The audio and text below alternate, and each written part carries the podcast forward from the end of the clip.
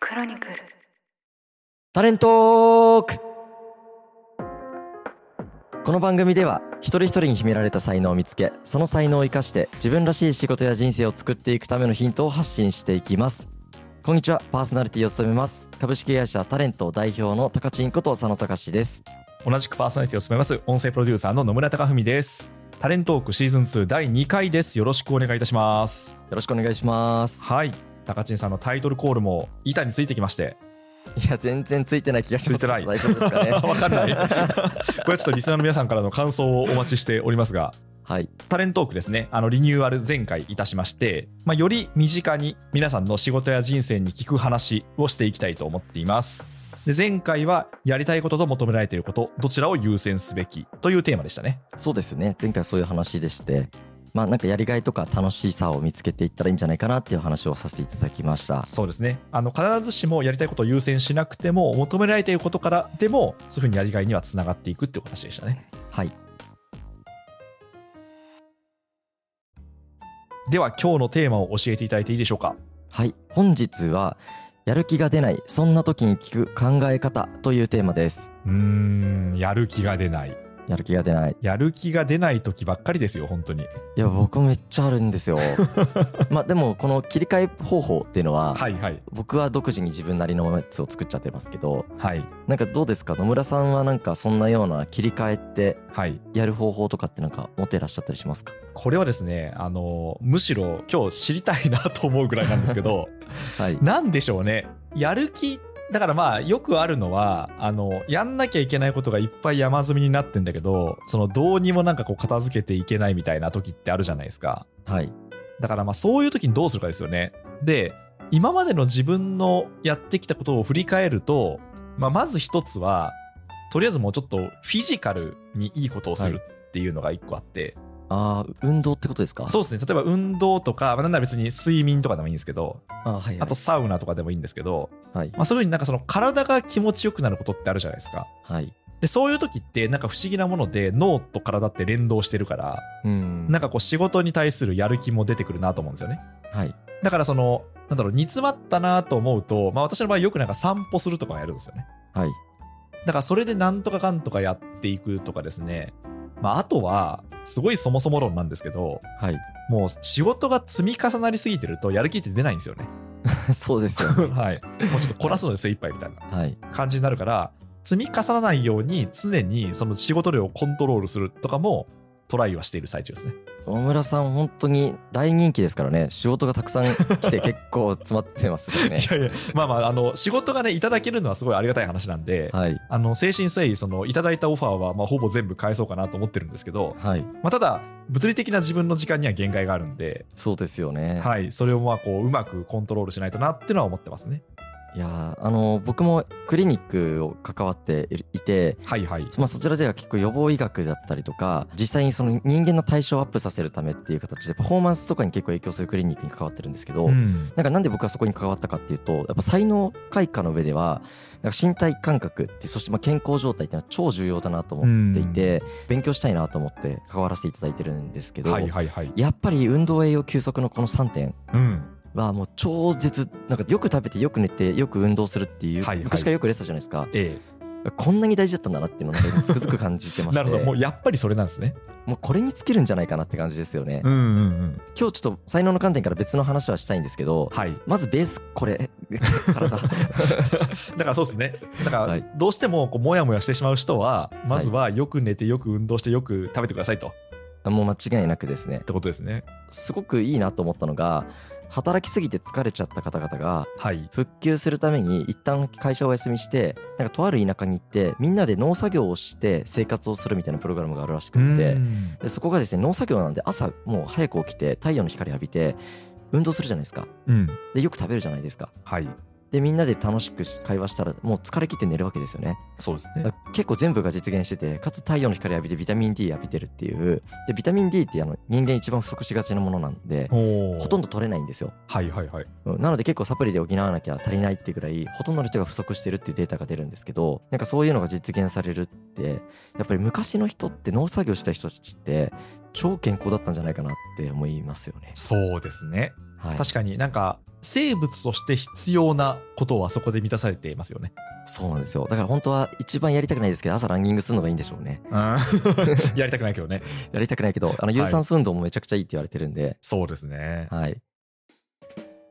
じゃあ才能の観点でどうなのかというと。才能の観点で言うと、かなり昔、ミンラボでご紹介した、ハーズバーグの匂い理論っていうのがありまして、二要因理論。はい、ここちょっと復習したいなと思うんですけど、はいはい。匂い理論っていうのはそのアメリカの臨床心理学者のあのハーズバーグさんという人が提唱したもので動機づけって前回のエピソードで扱ったと思うんですけど、はい。まあ、これが動機づけっていうものはなんか仕事に対する満足感に結構つながるんですけど、んもう一つ衛生要因っていうのは結構不満足感につながるって言われてはいいるはい理論ですね。でここでいう衛生理論衛生要因っていうのは衛生面の衛生というよりかはなんか働く上での衛生っていうふうに定義されてるいて人間関係とかなんか会社の方針とか職場環境とか労働条件が影響するよねって話なんですよ。うんでなんかただこれだけじゃなくて結構そのネガティブに捉えちゃったりとかなんか自分でマイナスだってキャッチアップするものっていうのはこっちの衛生要因に含まれるんじゃないかなって正確な理論じゃないんですけどこの考え方は僕はそう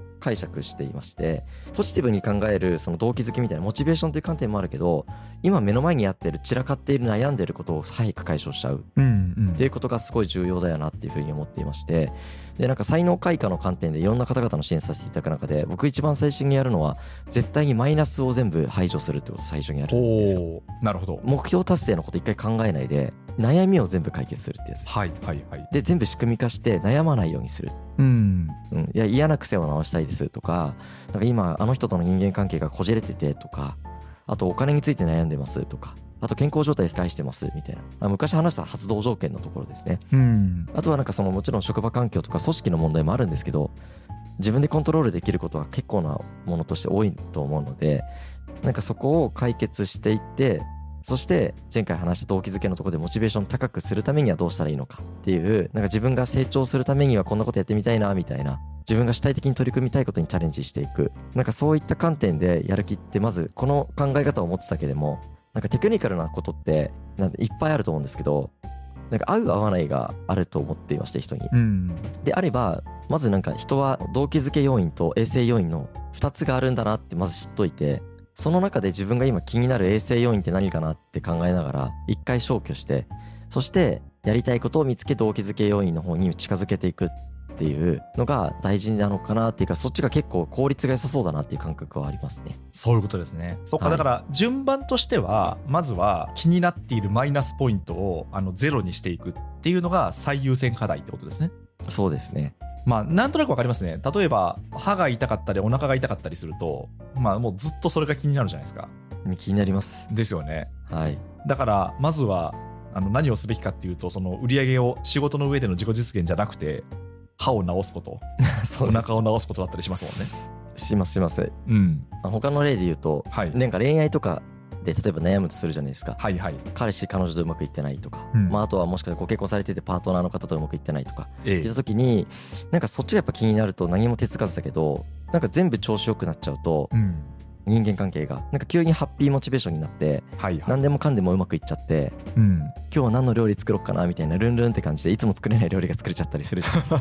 そうですね。そうなんですよね。なのでやっぱはい。人間ってマイナスを回避したいっていう意欲が強くなる動物なんで、はいはいはい。マイナスが生まれた瞬間にそっちの回避目標が強くなるんですよね。うん。なので早めに解除しとくっていうのは大事かなって思っていてもう僕はめっちゃそれを自分にやってますねうん。マイナスが発生した瞬間にあやべえマイナスだって思った瞬間すぐに解除する方法をすっごい考えますああ、そういうことですね。はいもうそれはあれなんですかあの自分の、あ、これがマイナスだなっていうふうに、まずはこう自覚して、で、その課題を解決しに行くっていう感じなんですかあそうですそうですなんかでも課題の解決の方法もいっぱいありますけどね、はい受け入れるっていう最強手法が一つできればうん一番いいですけどはいはい受。け入れられない時は見方を変えるはいはい。で、まあ、そういうふうに見方を変えても事実が変わらない場合は現実的な事実を変えていくうんうんうんっていう風になんかやっていきますねでもそこに全集中って感じですねあの目標達成一回捨てますそういう風にはああ、そっか。そうですよね。だから、2とは追えないというか、いまずはそのマイナスを埋めるっていうところがやれて、初めてプラスを積み上げられるってことですね。そうですだからめっちゃ切羽詰まってても寝るようにしてますねああなるほどあの今日もちなみにこの台本制作はちょいっと準備するしてたんですけど、ええあの 最近あの他のポッドキャスト番組「ネクストタレント」とかはいもはいはい、僕リリースさせていただいて結構バタバタしてて、うんあのやばい終わんないと思ったんですけど、はい寝ること優先しました 素晴らしい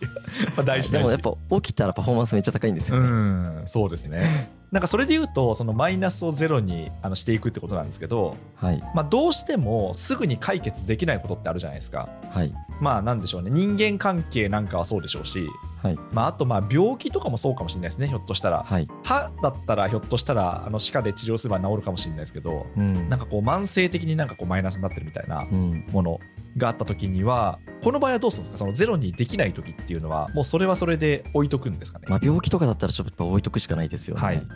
それが慢性的な病気の場合持病とかだった場合は、一旦そこはなんか薬とか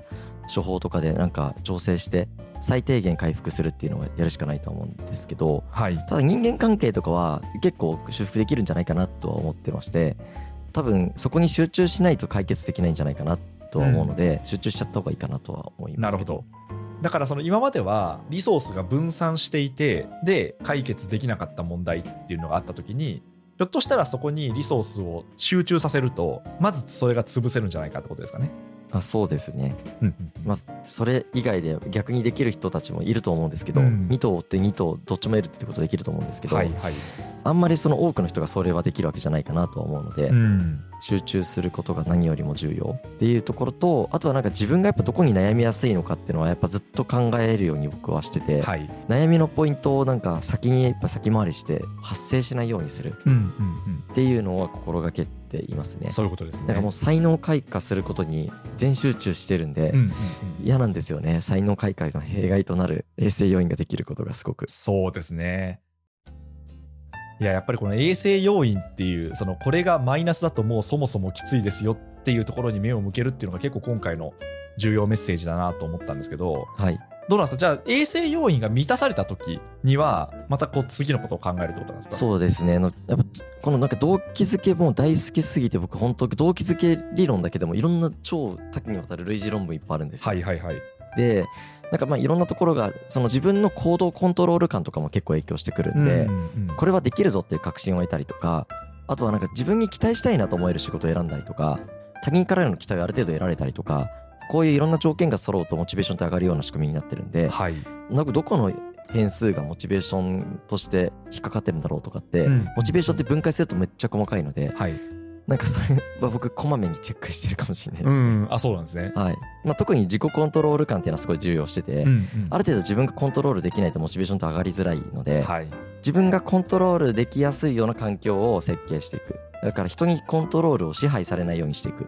とすごい大事にししてます、うんしあのチームメンバーとかに対してもコントロールしないっていうのをめちゃくちゃ心がけていてはい。人間ってナチュラルに人をコントロールしちゃう動物うん。だと思っているので、はいはいはい。なぜかっていうと自分が生きていくためになんか守んなきゃいけなかったりする時に人にこう説得しようとかってコミュニケーション取ったりするじゃないですかそうですね。でもそれもいいことで働くことはいっぱいあると思うんですけど人はコントロール感を感じた瞬間にモチベーションが下がる動物なんで、うん。相乗効果は生まれないはいはいはい。優秀な2人がいるのになんか 1+1 を2みたいな感じになっちゃってえ全然なんか数字が増えていかないので人のことコントロールしなくなると本当にそれが掛け算でめちゃくちゃすごいパワーを発揮して始めるなって感覚もあるのえで、自分もしっかり相手もしっかりコントロールをせずにそのモチベーションっていうものに向き合ってどうやったらみんながお互いにやりがいを持って楽しくできるかなっていうのを考えるっていうのがなんかやる気の一つかなとは思ってるのと、まあ、あと環境かなとは思いますね、はいはいそういう自分のやる気を押してくれる人とかってやっぱいるんでうん。もう環境を変えまくるの重要かなとは思いますはいはいはい結構じゃあ今はなんかもやる気が低いモチベーションが低いなっていう時にはあのまあひょっとしたらこの人なんじゃないかなみたいな のが見えてくるんですかねちゃんと解析していくと見えてくると思いますけどね、はいはいはあいとだからこういう時は誰に相談するとかなんかあるじゃないですかありますねはい、はいそういうのも決めとくとか、うん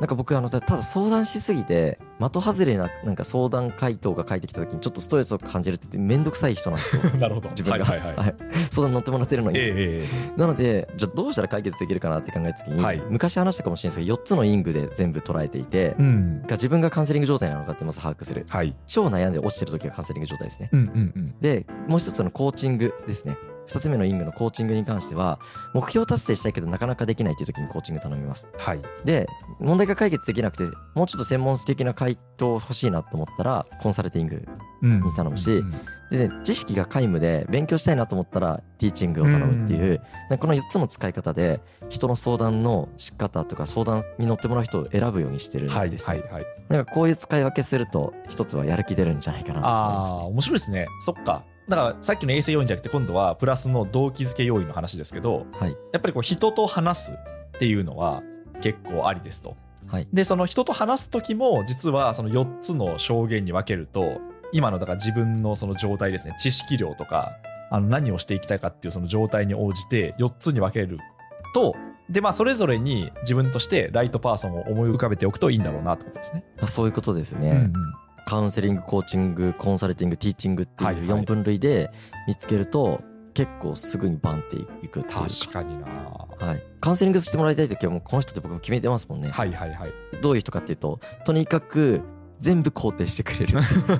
大事ですね大事大事。で絶対アドバイスしない、うんええそうなんだねみたいな、うんそれも素敵じゃんってなんかずっと言ってくれるっていう、はいはいもうね自己肯定感をしてる時やっぱそれしかないんでそうですね。はいいやーそれ大事だな。わかんないですけど、私はだからその範疇だとコンサルティングに入ってるんですか野村さんは僕やっぱコンサルティングとしてすごそうですよねく、。はい、頼りにさせていただいておりますねだからネタが決まっていてで専門性をってことですもんね。そうですねあとまあティーチングっていう部分でも、はいはいはやっぱり野村さんにはすごいお世話になってるなっていう印象があってであとコーチングとかだとなんていうんですかねアドバイスとか専門知識持ってない方でもできるので、うんとにかく僕の気持ちを掘り下げてくれるってはいいうはいところだったりするんですよね。なるほどあいいっすね、はいそれぞれですぐにそういう状態になった時に聞ける人がいるその体制作っとこうかななんか確かに言われてみた らその相談するとかちょっと話聞いてほしいなっていう人ってまあいるじゃないですかあの、まあ、私もいるしはいあの高知さんの周りにもたくさんそういう優れた方いらっしゃると思うんですけどはい、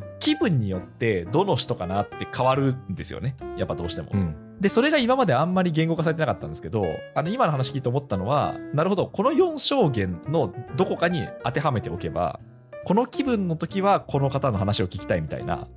なんかそれがなんかすごいなんでしょうね正確になりそうだなと思いましたね。あそうですよね。うん、なんかやっぱ人の癖ってみんな違くてついついアドバイスしたがりの人と、はいついつい質問したがりの人と、ええついつい同調したがりの人って違うじゃなはいいですか。確かに。だからそこら辺でそのプロじゃなくてもえそういう癖からその4証言に分類分けしていつも僕そのポートフォリオの中で人を思い浮かべちゃってる癖があります。はいはいはい。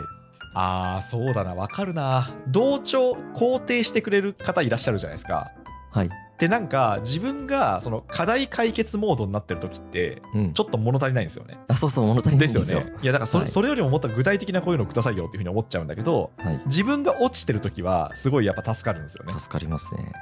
いやーそうなんだ頑張ったねとか言われると あの全然そこに新しい情報はないんだけど、はい、ちょっとその元気になるから、はいだから本当使い分けですねそこに関して言うと。使い分けだと思います。うんまあそうやってなんかそのやる気が出ないそんな時はっていうところがはいもう相談するっていうのが一つなのでそうですね。かなと思います。ということで今回はですねやる気が出ないそんな時に聞く考え方というお話でした。はい、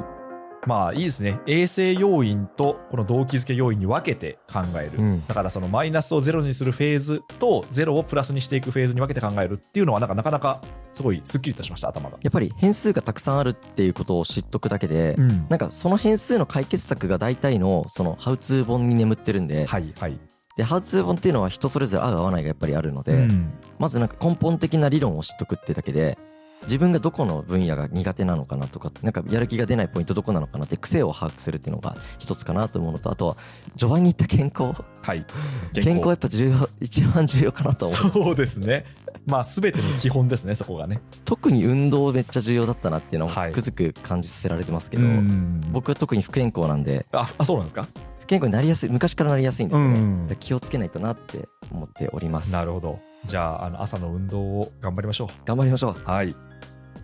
タレントオーク才能が見つかれば仕事も人生もうまくいくここまでお聞きいただきましてありがとうございましたもし気に入っていただけましたらぜひフォローチャンネル登録をしていただけますと嬉しいですそしてこの番組ではリスナーの皆さんからのお便りをお待ちしております概要欄に投稿フォームを記載しましたので感想や質問などお気軽にお寄せください